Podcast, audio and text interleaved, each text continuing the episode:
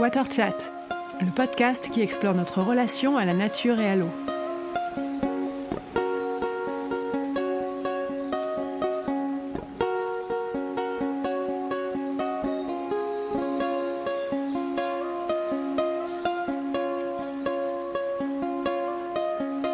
Dans mon tout premier épisode de Water Chat, j'expliquais que ce qui a été à la source de ma démarche environnementale, c'est avant tout une sensation physique, celle de me sentir différente lorsque je suis à proximité de l'eau. Alors il y a quelqu'un qui parle et qui explicite cette notion bien mieux que moi, c'est Guillaume Baruch. Guillaume est un surfeur, il est évidemment passionné par l'océan, et il est également médecin généraliste et officier à Biarritz au Pays Basque. Il s'est intéressé très tôt dans son cursus de médecine aux bienfaits de l'océan sur la santé, à l'impact de notre environnement sur les pathologies, et il est l'auteur de deux ouvrages à ce sujet, Surf Thérapie et Détoxification. Alors détoxification, le si ne s'éplant pas avec les lettres X et I comme en français, mais avec le mot si, S-E-A, qui signifie mer en anglais. J'aime beaucoup son approche de la santé parce qu'elle est systémique et qu'elle inscrit le corps justement dans un écosystème plus large, un écosystème avec lequel nous sommes évidemment en interaction. Pour Guillaume, l'océan et la nature au sens large sont des vecteurs de santé, comme ils le sont d'ailleurs dans des approches plus traditionnelles, comme ils le sont encore chez d'autres populations du globe, et comme nous avons nous-mêmes pu l'envisager par le passé. Je vous propose de découvrir tout ce que Guillaume a à partager avec nous sur les bienfaits de nos environnements naturels et de découvrir par ailleurs ce qui est à l'origine des récentes campagnes de prescription de sport sur ordonnance. Je me trouve donc dans la maison Baruch Artagnan, c'est bien ça? Tout à fait. Au plein cœur de Biarritz, en compagnie de Guillaume Baruch. Alors Guillaume, explique-moi un petit peu cette maison, cette devanture absolument incroyable, euh, à peine perceptible quand on se balade donc place Clémenceau à Biarritz. Eh bien, c'est la maison familiale euh, que nous avons la chance de posséder toujours. Nous sommes l'une des dernières familles de Biarritz à avoir toujours euh, sa maison. Et c'est vrai que c'est une maison à laquelle je tiens particulièrement parce qu'au cœur de Biarritz est placé juste au-dessus de la grande plage de Biarritz où j'ai surfé toute ma jeunesse, encore à l'heure actuelle. Le lieu où nous nous trouvons à l'heure actuelle, là, c'est mon cabinet médical, mais qui était pendant toute ma jeunesse ma chambre. Donc, euh, j'ai transformé ma chambre. Ici, là, Ouais. maintenant, ça c'est ta chambre. Tout à fait, c'était ma chambre. Et il y avait déjà euh, le, le, Ah non, le pas du tout. On a tout refait. 5 Non, mètres non. sur 3 sur le mur au Pas fond. du tout. Bon, il y avait une déco surf, bien sûr, mais euh, non, non, on a tout refait euh, pour en faire quelque chose de sérieux et de, et de médical. Mais ça reste la maison familiale euh, dans laquelle vivent mes parents, dans laquelle vivaient mes grands-parents, dans laquelle vit ma famille. Donc euh, j'y suis attaché, mais je continue de travailler en centre-ville de Biarritz, dans la maison familiale. Et donc tu me disais maison familiale où on est médecin De père en fils. de père en C'est fils. vrai que mon grand-père était médecin généraliste, mon père médecin dermatologue euh, juste à côté, enfin dans la même, au même étage, et moi maintenant médecin généraliste, en attendant que mes filles, qui donc euh, 11 et 13 ans, prennent la relève. Donc j'ai envie de te poser la question pourquoi médecin généraliste? Est-ce que c'est uniquement pour des raisons euh, patrimoniales, familiales, espèce d'héritage comme ça qu'on transmet ou il y a une autre une autre motivation? Tu avais il y a autre chose qui t'a poussé euh, vers la médecine? Alors c'est sûr que la, la vocation est venue en, en partie euh, de la vocation familiale, même si en terminale je me suis dit bon mais pourquoi faire la même chose que mon père par exemple? Donc je me suis mis à faire le tour des professions possibles et il y avait un critère euh, vraiment euh, indispensable qui était celui de pouvoir exercer près de l'océan pour pouvoir continuer à surfer. Et je me suis rendu compte que la médecine, c'était l'un des seuls euh, métiers pour lesquels on a besoin de médecins partout dans le monde. Donc aujourd'hui, je peux exercer à Biarritz. Si demain je veux exercer à Tahiti, je serai accueilli à bras ouverts. Pareil si je veux aller à Hawaï ou en Indonésie. Donc la médecine, c'est vrai que à l'heure actuelle, elle reste libérale. On peut, on peut travailler encore euh, où on veut. Et moi, c'est cette liberté à laquelle j'étais très attaché en tant que surfeur, mais aussi en tant qu'homme. Ce métier de médecin, finalement, permet de conserver cette liberté-là. Et après, au fil des études, la vocation s'est confirmée. Si c'était à refaire, je referais tout exactement euh, pareil pour les études. Comment est-ce que on passe de médecin généraliste à euh, auteur? Alors en fait, ça s'est fait un peu simultanément. Moi, j'ai toujours été un, un grand lecteur, surtout euh, jeune. J'ai lu beaucoup de livres. Et euh, plein. Mais là, pour te dire un, un livre d'actualité que j'ai relu, La peste de Camus, qui était mon livre préféré avant de faire médecine. Et là, je l'ai relu dans le contexte actuel pour me remémorer un peu la gestion d'une épidémie. J'ai toujours aimé lire, mais pas que pas que des livres, hein. des articles, des bandes dessinées. Des... Donc, j'aimais lire, mais jamais je n'aurais envisager moi-même écrire quelque chose. Et en fait, suite à ma thèse de médecine sur l'accidentologie du surf, j'ai eu une opportunité que j'attendais pas du tout. Je sortais de l'eau à la grande plage et je suis tombé sur le photographe Sylvain Cazenave qui me dit ah oui c'est intéressant ton travail sur les accidents de surf. Donc ça c'était ton sujet de, de thèse ouais. De thèse. Ouais, mais c'était alors à l'époque euh, qu'est-ce que j'avais pas choisi comme sujet. Euh, mes collègues en médecine me disaient que c'était pas assez sérieux, qu'on pouvait pas faire une thèse sur le surf. Pourquoi? Parce que c'était que de la traumatologie que Non, parce que c'était le surf. Faire une thèse sur la traumatologie du rugby, c'était sérieux, mais le surf, c'était pas sérieux. Ah oui, à ce point-là. Ah oui. Mais on a progressé hein, depuis euh, 14 ans. Mais euh, à l'époque, le surf, c'était vraiment perçu comme un, un sport euh, d'urluberlu, quoi. Hein. Et donc, euh, j'ai fait ce travail-là, euh, qui s'est trouvé être un travail tout à fait sérieux, vu qu'on a recensé 350 cas en trois mois. Donc, on a eu une très belle série qu'on a pu publier dans des revues médicales, dans des revues de surf, même Surfer des cas Magazine. d'accidents, des cas de... En gros, une, une photographie euh, des proportions d'accidents euh, qui surviennent euh, sur des spots fréquentés en été. Et nous, c'est vrai que la côte basque hollandaise, on est un laboratoire d'accidentologie en été et euh, on a réussi à objectiver ça pour la première fois. Et donc, ça a pu être publié même dans Surfer Magazine qui était la revue de référence qui vient d'arrêter malheureusement. Et donc ouais, on a pu publier ça. Et donc je tombe sur Sylvain Cazenave en, en sortant de l'eau. Il me dit, bah, tu devrais en faire un bouquin. Et de là, il me présente euh, la directrice de Sœur Session édition de l'époque, qui était Bernadette Duard, qui m'écoute, qui me demande de lui faire un plan et qui me dit Banco, euh, je te donne six mois, tu me fais un livre euh, sur ce plan. Donc pendant six mois, je me suis enfermé euh, pour pondre ce livre, qui est quand même Surfer Survival Guide, qui est un livre, c'est mon premier livre, qui a été déjà réédité trois fois. Euh, mais bon, c'est un gros travail justement pour euh, la prévention de tout ce qui est accident et pathologie liées au surf. Donc aussi bien pathologie d'oreilles que des yeux, que de la peau, que les piqûres de méduses, euh, d'oursins, de vives, les attaques de requins. Donc j'imagine que ça s'adresse aux surfeurs, mais comment il a été reçu par tes collègues médecins généralistes? Est-ce que justement, tu as des collègues aussi qui ont appris des choses ou qui sont venus vers Ah toi oui. à la suite de cette Ah oui. démarche? Ah oui, bah, ça a été un peu une consécration, parce que j'ai des collègues qui m'ont dit carrément, hein, oh là là, Guillaume, on croyait que t'étais un branleur, mais vraiment là, tu nous as, tu nous as impressionné à, faire, à- parce que ça partait du principe que les gens s'étaient dit, il fait une thèse sur le surf pour se tourner les pouces. Ça restait une thèse te de dire, médecine malgré ça restait tout. une thèse de médecine euh, sur un sujet ambitieux avec des statistiques que j'ai dû aller euh, pêcher une par une, chaque accidenté, je les ai rappelés un par un. Enfin, vraiment, ça avait été un gros travail. Et derrière, un sortir un livre, c'est une démarche assez rare. Hein. C'est vrai que souvent, quand tu fais une thèse en médecine, euh, tu soutiens ta thèse et ensuite ta thèse, elle finit euh, soit à caler un lit, soit dans une bibliothèque euh, où elle ne sera plus jamais relue par personne. Là, en faire quelque chose de pratique, et de plus en plus d'ailleurs aujourd'hui, les thèses, on, demande d'en faire quelque chose d'utile. Et donc encore aujourd'hui, ce travail trouve sa continuité dans ce livre qui continue sa vie et par le site Surf Prévention que j'avais aussi lancé en parallèle. Voilà, Surf Prévention, on l'a lancé en 2008. On va fêter les 13 ans. euh. Donc ça, c'est le premier ouvrage, mais alors les... Il, y en a, il y en a donc deux autres derrière. Au bout d'un moment, bon, Surf Prévention marchait très bien comme site, mais euh, là aussi j'ai reçu des réflexions en me disant, bon Guillaume, c'est super ce que tu fais, mais tu parles que des accidents, euh, et bon, au bout d'un moment, c'est vrai que ça donne pas forcément envie d'en faire. Et c'est vrai que ça m'a piqué au vif, d'autant plus que j'ai toujours été persuadé des bienfaits de l'océan sur la santé, et que ma première idée de thèse d'ailleurs, enfin non, ma deuxième, c'était de- d'étudier l'état de santé des ours blancs, qui sont les nageurs en eau froide, qui se baignent tous les jours à Biarritz.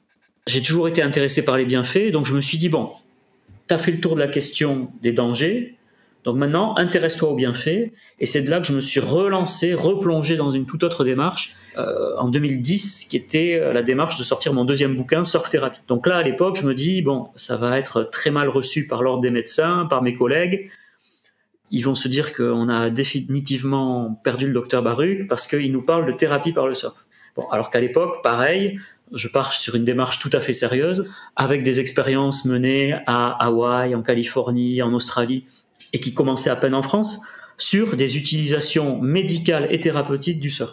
Et pour étayer le livre, je m'appuie sur des études qui ont été faites pour la plupart au début euh, ou en cours du siècle précédent, parce qu'il y a tout un corpus euh, scientifique euh, sur les bienfaits de l'océan et de la mer, qui a fait notamment la naissance de la thalassothérapie. Mais c'est tout une- un pan de science qui, qui est un peu oublié maintenant et que j'ai repris à mon compte pour euh, parler du livre Surf Thérapie, enfin pour créer le, ce livre-là. Pareil, le livre a reçu un bon accueil. Et ce qui est intéressant, c'est qu'au fil des années, en général, ton livre, tu le sors, tu le vends bien au début, et après, tu le vends de moins en moins bien. Surf Therapy, c'est le contraire, c'est-à-dire qu'il s'est vendu correctement au début, mais plus les années passent, plus il intéresse les gens. Parce que tu étais, trop en avance sur ton temps. Ah non, mais peut-être. Enfin, en l'occurrence, oui, sur ce sujet-là, parce qu'aujourd'hui, la surf thérapie, c'est presque devenu une évidence. Entre-temps, on a développé le sport sur ordonnance, dont la, la surf thérapie n'est qu'une déclinaison. Mais le sport sur ordonnance, en gros, le concept, c'est de prescrire n'importe quelle activité physique à des fins d'amélioration de la santé ou de prévention des maladies. Donc ça aussi, c'est une action que j'ai pu mener cette fois-ci en tant qu'élu à la ville de Biarritz, en tant qu'adjoint au maire à l'environnement et à la qualité de vie. Donc c'était entre 2014 et 2020, et là on a pu monter tout un dispositif de prescription de sport sur ordonnance, dont le surf, le paddle et la marche aquatique font partie. Donc ça c'est une démarche de médecin, on est d'accord? De toute manière, tout ce que je fais dans ma vie, le fil conducteur, c'est la médecine, la science, et mon sujet de prédilection, c'est l'impact de l'océan sur la santé. Si toi tu souhaites faire justement prescrire de la médecine sur ordonnance, qu'est-ce qui te le permet ou qui est-ce qui te le permet ou qu'est-ce qui t'en empêche? Euh, Alors, rien. Qu'est-ce qui a fait qu'à un moment on a commencé justement à prescrire euh, ce genre de choses rien. dans un en cabinet fait, médical? En fait, là aussi, on est revenu aux bases de la médecine. Sur une ordonnance, ça c'est des vieux médecins qui me l'ont raconté, euh, les médecins à l'époque commençaient l'ordonnance par j'ordonne, par exemple, tel régime alimentaire, tel conseil d'hygiène de vie, telle activité physique. Donc, à la base, une ordonnance, c'était pas exclusivement pour prescrire des médicaments. Et c'est d'autant plus vrai qu'à une époque, on avait très peu de médicaments, euh, on n'avait pas forcément les antibiotiques, tous les traitements modernes qu'on a aujourd'hui.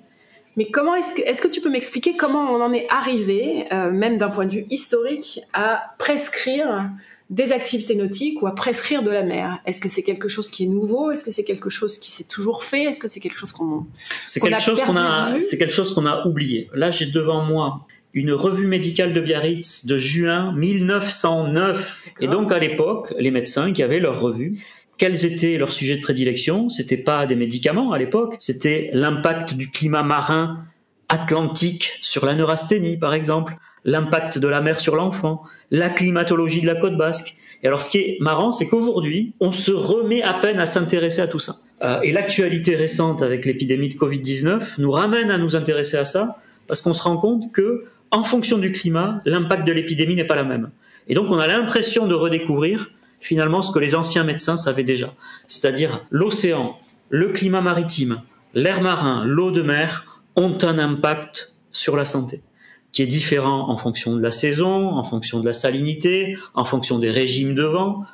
Mais tout ça, c'est une science qui s'appelait la climatologie médicale, qui était couplée à l'hydrologie médicale, qui a longtemps été enseignée en France, euh, et notamment à la fac de médecine de Bordeaux. Mais aujourd'hui, tout ce savoir est en train de se perdre.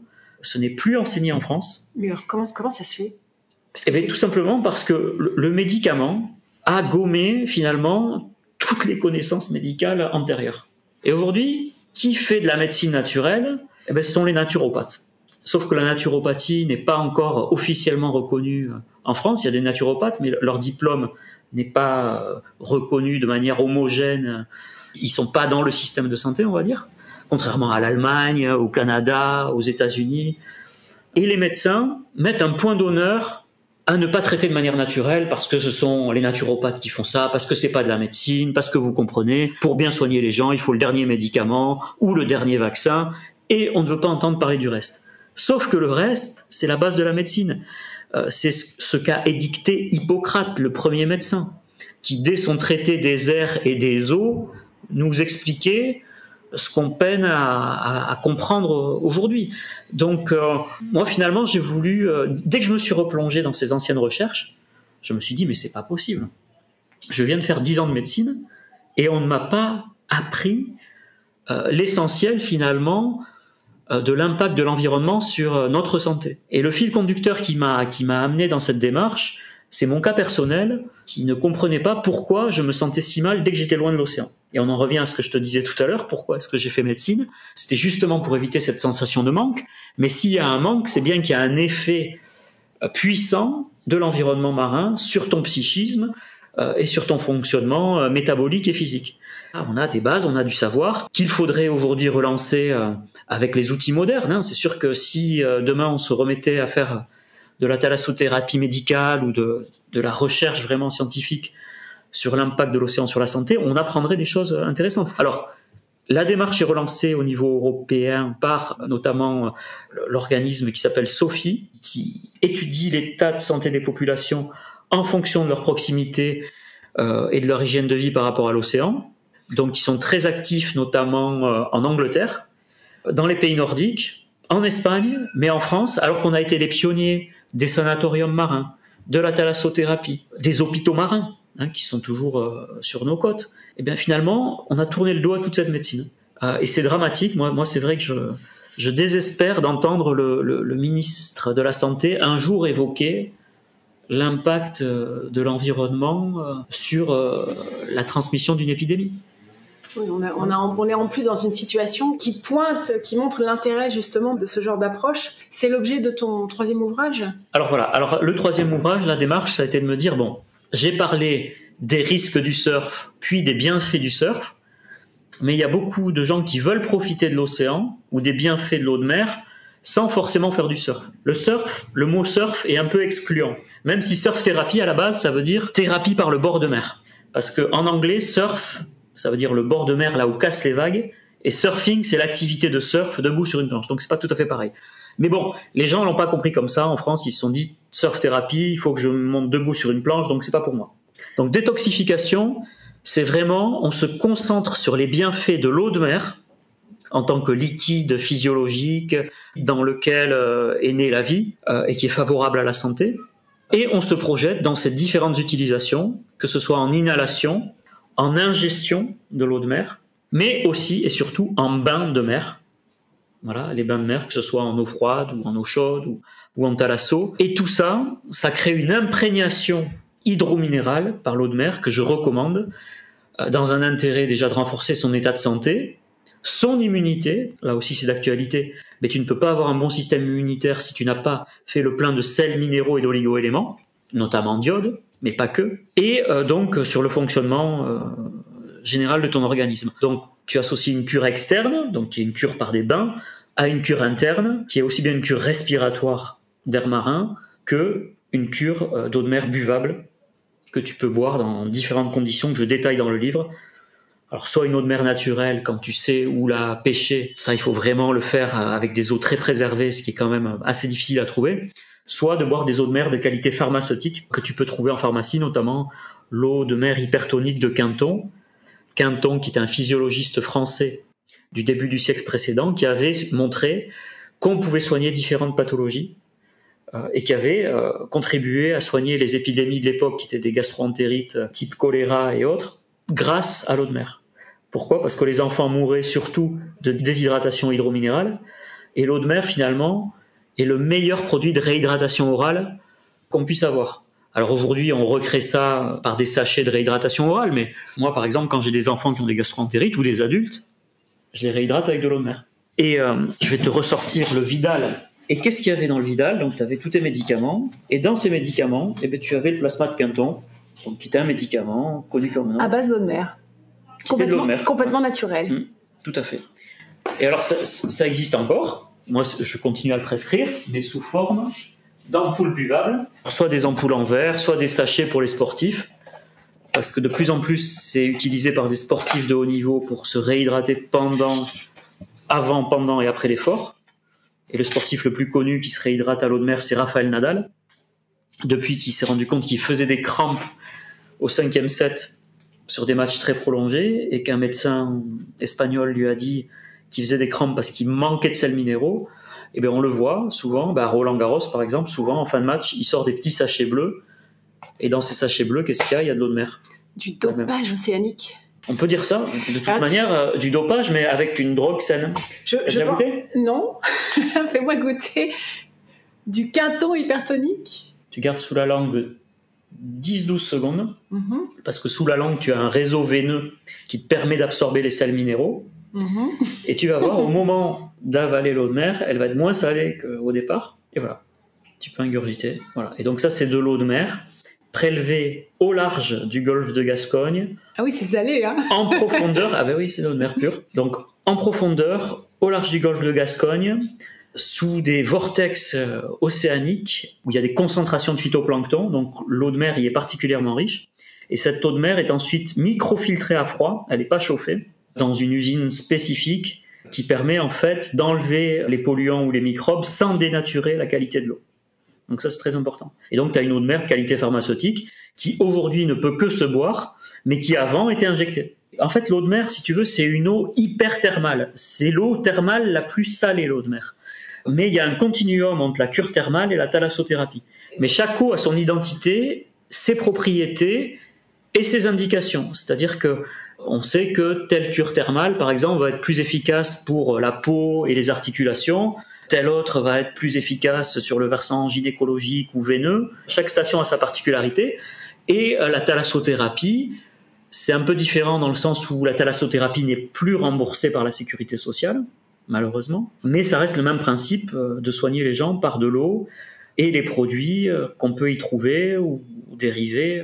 La thalasso, c'est vrai qu'elle est devenue plus bien-être euh, que euh, santé. Au début, la thalasso, c'était vraiment euh, du médical. Hein. On recevait les tuberculeux pour les soigner. Il y avait toutes sortes de centres, mais initialement, avant la thalasso qu'on connaît, initialement, ça a été pour des malades au tout début contagieux, puis des malades qui avaient des séquelles de tuberculose qui n'étaient plus contagieuses. Et ensuite, ça a été plus le versant rhumatologique.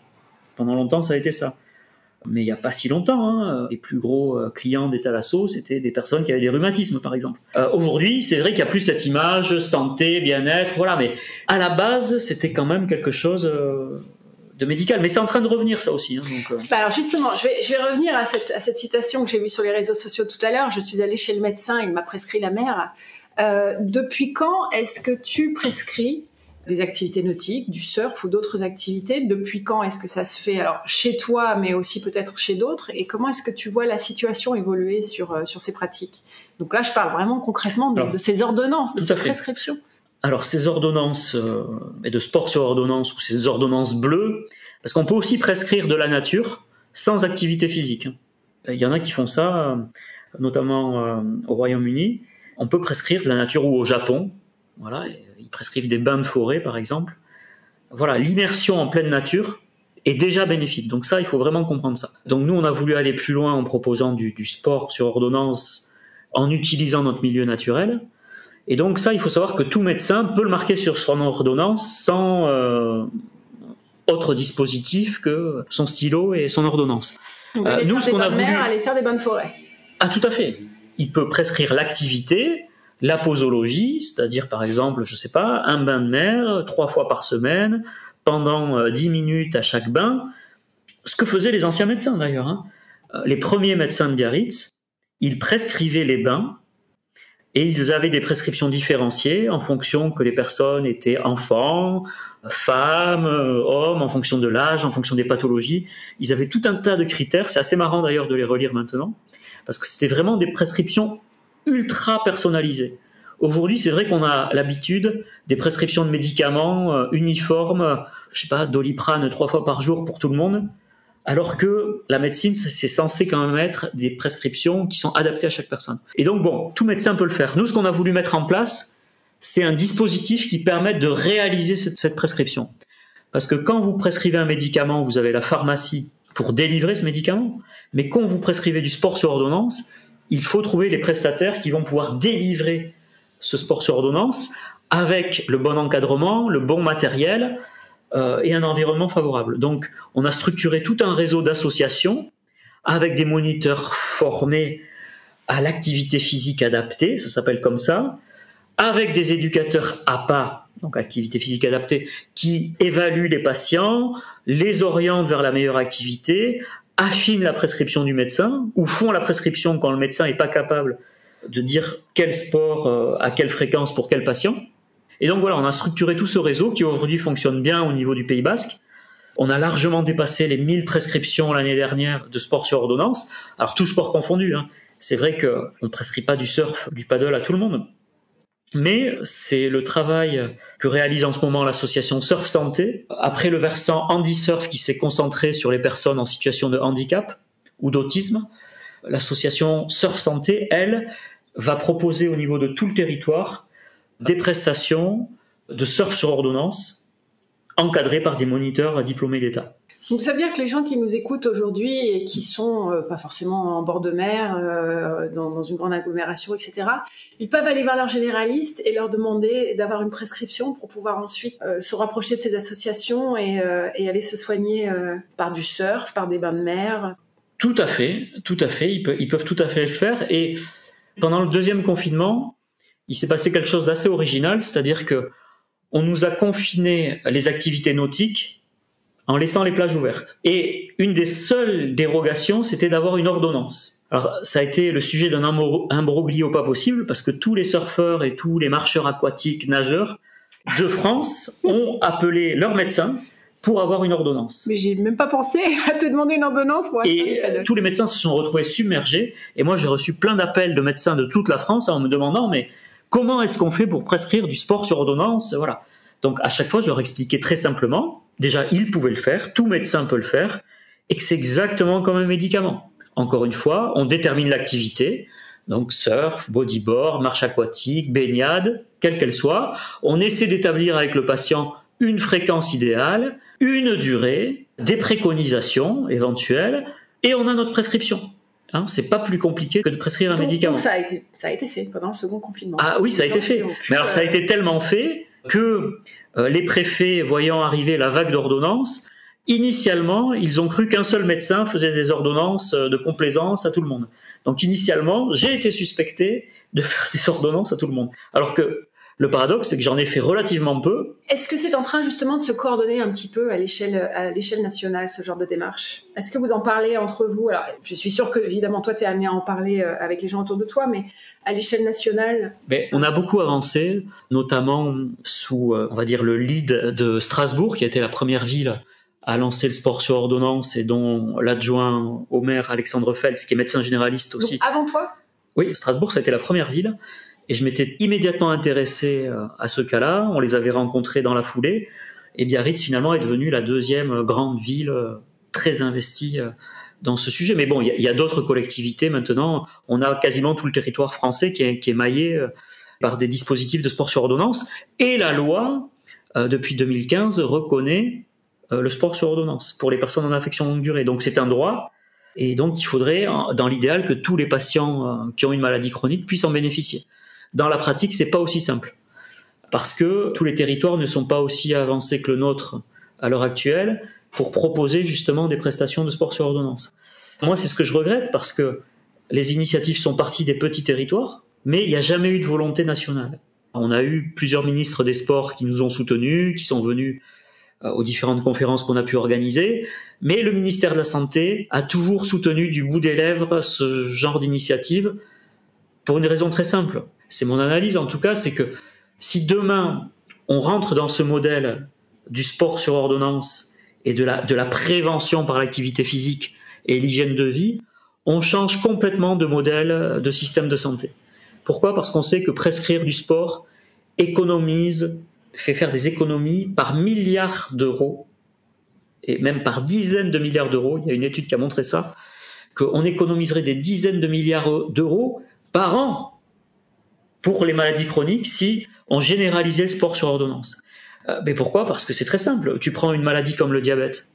C'est une maladie qui, en tout cas à ses tout premiers stades, peut être réversée, un diabète de type 2, par la nutrition, l'activité physique, ou en tout cas même si elle est installée, on peut faire en sorte de diminuer les consommations de médicaments avec du sport sur ordonnance, entre autres. Et donc on voit bien que si on généralise ça, mais forcément l'économie sera plus la même. Donc la question c'est est-ce qu'il y a cette volonté en France d'aller vers la prévention avec un grand P?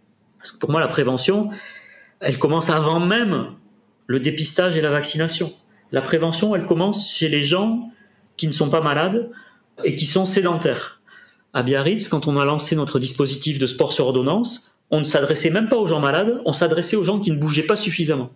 En se disant, toute personne sédentaire est un malade futur qui s'ignore peut-être. Donc voilà, donc à partir de là, on a inclus ces personnes dans le dispositif de manière à ce qu'ils puissent pratiquer une activité physique de prévention qui évite des problèmes futurs comme des maladies cardiovasculaires, des cancers, On sait que notamment le cancer du sein est très sensible à l'activité physique, en prévention primaire, secondaire ou tertiaire.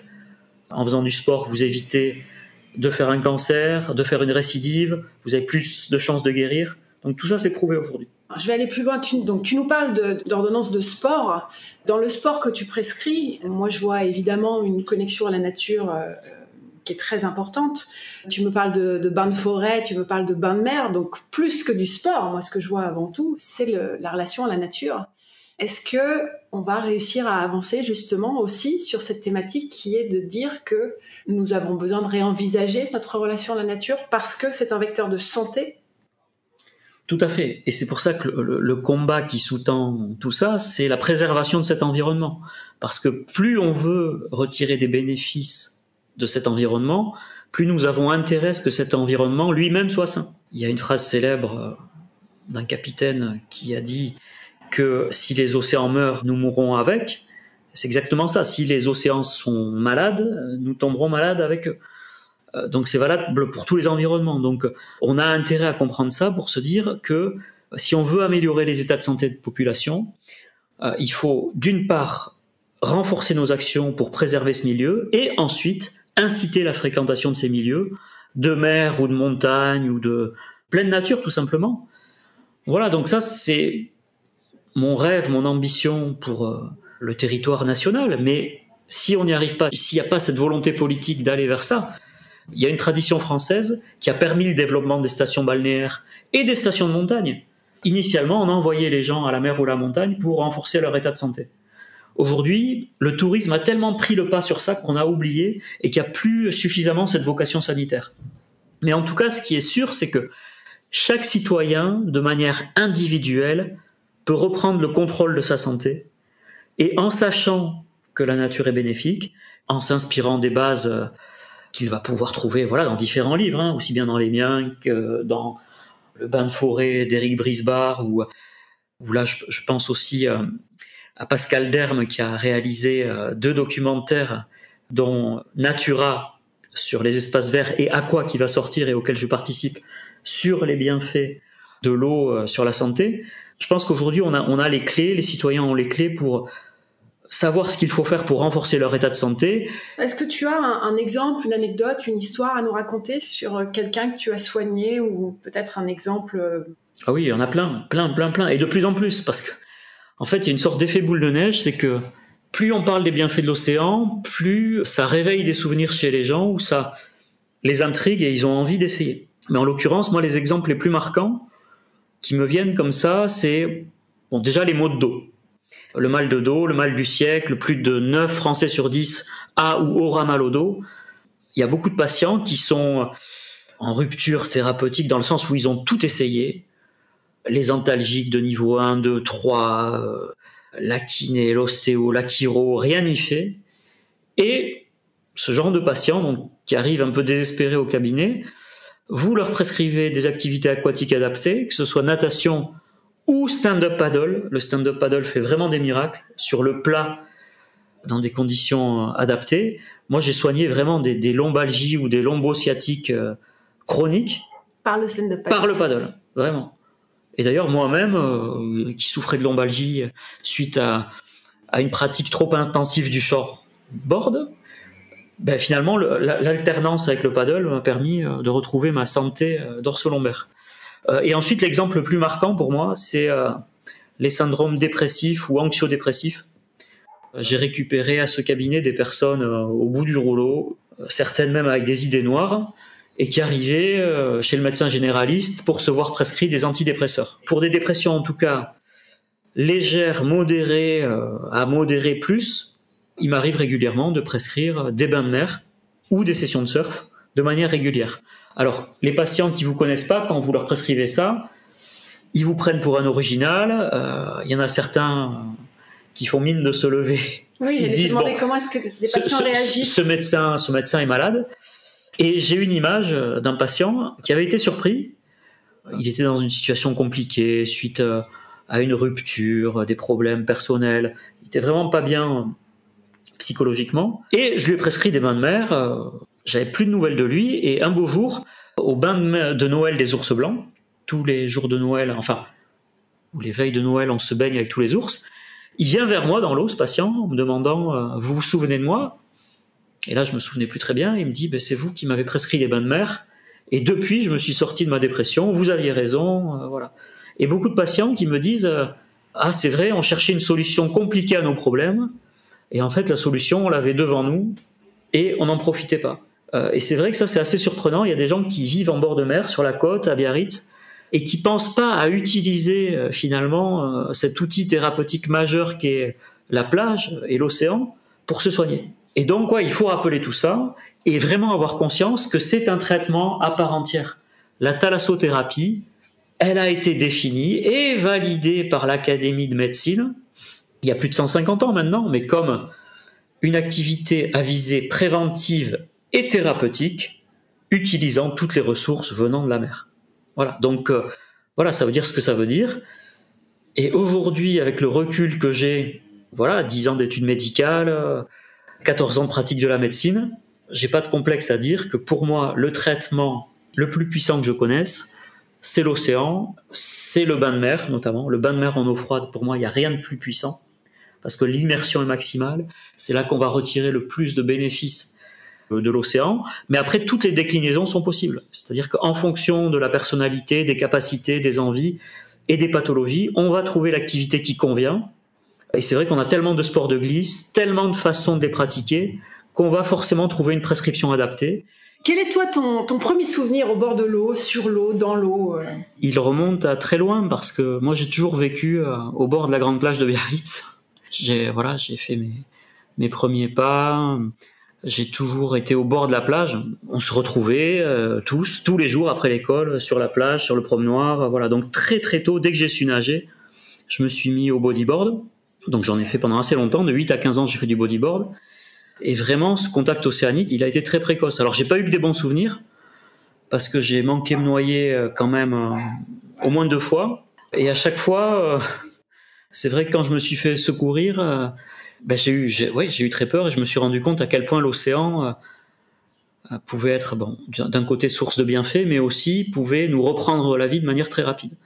Et donc c'est peut-être euh, ces micro-traumatismes qui m'ont incité à avoir une approche prudente de cet élément. Voilà, donc oui, non, j'ai failli, j'ai failli me noyer plusieurs fois. Mais bon, je m'en suis sorti et donc maintenant le destin fait que je m'applique à donner les conseils de prévention et les conseils sur les bienfaits de l'océan. Et ton meilleur souvenir dans l'eau? De surf ou autre? Mon tout meilleur souvenir, c'est sur l'île de la Réunion. C'était mon premier, mon tout premier voyage, mon tout premier surf trip. J'avais 14 ans. Et j'arrive sur l'île de la Réunion juste avant l'arrivée d'un cyclone. C'était le cyclone Hollanda à l'époque, je me souviens très bien. J'étais accueilli là-bas par euh, mon meilleur ami de l'époque, Raphaël Fredfond, qui habite toujours là-bas. Et donc, on se dit, qu'est-ce qu'on fait? Tu viens d'arriver, il y a le cyclone qui arrive, moi, j'avais à tout prix envie de surfer. Et donc, on a surfé une houle pré-cyclonique juste avant que le cyclone arrive. C'est-à-dire, le matin, on était dans l'eau à Saint-Leu, donc euh, spot mythique, gauche mythique de la Réunion. Et style, l'après-midi, euh, on se barricadait parce que le cyclone arrivait. Et donc, cette session-là du matin à Saint-Leu a été la session de ma vie. C'est-à-dire une houle d'une puissance, d'une perfection sur un reef break parfait et là, je me souviens encore de cette première vague que j'ai prise. En plus, je venais de commencer le surf. C'était, euh, je, je, venais de me mettre du, du bodyboard au surf. Et là, j'ai eu la vague parfaite. Alors, quand tu viens de la côte basse où t'as que des bouts de vagues finalement et que tu te mets à, à surfer une vague de 400 mètres de long, là, ça a été l'extase. Et, et c'est de là que je me suis dit bon, ben voilà, le surf, c'est vraiment ma passion et je vais euh, faire ce qu'il faut pour continuer à le pratiquer toute ma vie. Comment est-ce que tu décrirais ton, ton rapport, ta relation à, à, la mer et aux vagues? C'est une relation presque euh, amoureuse, dans le sens où je dis parfois que je ne suis marié qu'à l'océan. C'est une relation en tout cas de fidélité mutuelle. Moi, je pourrais pas m'en passer, ça c'est clair. Donc il y, a une, forme d'addiction, il y a une forme de relation addictive, mais à la fois euh, une addiction maîtrisée, parce que voilà, j'ai appris euh, au fil des années à avoir euh, une pratique, on va dire, à la fois régulière, mais qui me permet de faire tout le reste dans la vie. Et c'est clair que ça, si je peux donner un conseil aux surfeurs, même si c'est compliqué pour certains, mais il faut arriver à faire un, un, équilibre entre sa pratique aquatique, sa vie professionnelle sa vie familiale quand on en a une. Ayant dit tout cela, quelles sont, euh, à ton avis, les priorités à considérer pour la protection de la planète et la protection des océans, bien évidemment? Qu'est-ce qui te semble Alors, être écoute, une question prioritaire? Alors écoute, moi c'est vrai que c'est une question qui me taraude euh, depuis toujours et euh, j'essaye de trouver le meilleur euh, levier d'action pour changer les choses entre guillemets. Même si ça peut paraître présomptueux, mais moi mon constat immédiat c'est qu'on est beaucoup plus efficace en tant que simple citoyen et ou en tant que membre d'une association pour agir, peser sur les décisions parce que les politiques ils écoutent quand même ce qui se dit, mais il vaut mieux finalement avoir la liberté de parole et d'action du citoyen ou de l'associatif, à condition que cette association soit elle aussi dépourvue de conflits d'intérêts, parce que ça aussi c'est un sujet. Mais est-ce que réenvisager euh, notre rapport à la nature et notamment voir la nature aussi comme un vecteur de santé, ce que donc tu fais déjà, Tout à fait. est-ce que ça c'est pas déjà proposé un paradigme, tu sais, le, mot un petit peu à la mode, mais est-ce que ça, c'est pas déjà quelque chose de révolutionnaire en soi? Tout à fait. Eh ben alors écoute, Séverine, ça me fait très plaisir que tu me dises ça.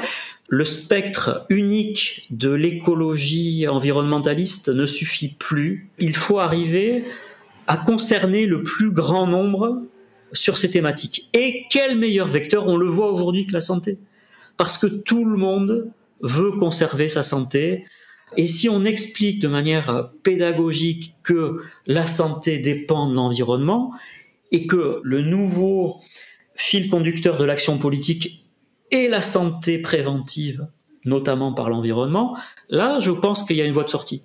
Mais, euh, Mais ça, ça veut dire qu'il faut que, que cette petite musique se développe, que d'autres médecins, d'autres élus s'approprient finalement cette démarche et que on relance ce qui existait, ben voilà, il y a de cela un siècle, une action euh, politique qui associerait santé et environnement. Aujourd'hui, la santé environnementale ne concerne que les méfaits de l'environnement sur la santé. Il faudrait qu'on complète ça par euh, les apports bénéfiques de l'environnement à la santé. Et ça, c'est plus du tout étudié. Alors, est-ce que c'est un oubli euh, par méconnaissance ou est-ce que c'est volontaire? Moi, c'est vrai que des fois, je me pose des questions. Je me dis, c'est pas possible. On, on, le sait tout ça. Donc, Guillaume Baruch, première chaire de santé environnementale à l'université de. Ah ben. Euh, est-ce qu'il y a des, pour... des, choses à initier aussi dans ce domaine, dans l'enseignement de la médecine, dans les cursus? Tu, tu, as commencé par ça en fait. Tu as commencé en disant que ouais. ce genre de choses n'était pas enseigné. Euh... J'y travaille depuis plusieurs années aussi. Mais là aussi, il faut trouver le, le, le meilleur vecteur. Est-ce qu'on passe par la thalassothérapie? Est-ce qu'on passe par le thermalisme au sens large? Est-ce qu'on passe par l'université? Mais l'université est très académique à l'heure actuelle. Moi, j'ai rencontré plusieurs professeurs en médecine parmi les plus ouverts à l'heure actuelle, mais même les plus ouverts, vous leur parlez de médecine naturelle, vous leur parlez chinois, quoi. Ils se disent, mais qu'est-ce que c'est? Et le problème, c'est qu'à l'heure actuelle, ces thématiques manquent de crédibilité. C'est incroyable, quoi. C'est, il y a une espèce d'irrationalité qui fait qu'on a envie de croire euh, au traitement médicamenteux magique et que finalement, il n'y a pas de solution simple et naturelle euh, aux problèmes médicaux. Vous ne fréquentez pas assez de sorcières, vous, les médecins? Ah, ah ben, aux Pays-Bas, pourtant, on en a connu. Quel message tu aurais envie de, de faire passer aux générations futures? Non, mais un conseil, un, quelque chose un, que tu. Un, message, un message, mais des messages très simples. Moi, c'est les, les, messages que j'essaie de faire passer à, à mes enfants. C'est regardez l'océan et dites-vous que c'est le plus grand pourvoyeur de santé et que vous devez consacrer votre vie à préserver cet environnement. Voilà, déjà ça, c'est la base. Et ensuite, si j'ai un seul conseil euh, aussi au niveau général, c'est déconnectez-vous un peu de vos écrans, reconnectez-vous à la nature avec un grand N, investissez-vous dans une vie sociale, associative, voire politique. Mais ce qui fait avancer les choses, ce qui fait avancer le monde, c'est les interactions que nous avons les uns avec les autres. Et il n'y a pas de petite action, il n'y a pas de petit mouvement. Dès que vous allez prendre une position qui ira dans le bon sens, ça influera sur d'autres personnes et l'effet boule de neige fera que nous changerons les choses progressivement. Et vraiment, je fais confiance à la nouvelle génération. En guise de conclusion, quel serait le, le don de la nature que tu souhaiterais avoir? Celui d'un animal, d'une plante, peu importe? Ah, ça, c'est une excellente question. Il faut que je, je peux en choisir qu'un. Oh, allez, allez. Ah, non, non, non, mais non, veux, mais- Parce que j'hésite euh, entre la capacité de voler d'un oiseau marin ou celle de glisser euh, comme un dauphin euh, dans les vagues pour aller plus vite, pour les prendre. Mais bon, si j'avais à choisir, comme je viens de vous expliquer qu'il vaut mieux rester immergé dans l'eau, je choisirais la capacité de glisser d'un dauphin. Merci infiniment pour ton temps, Guillaume. Merci à toi, Séverine, et à très vite dans l'eau. À très bientôt.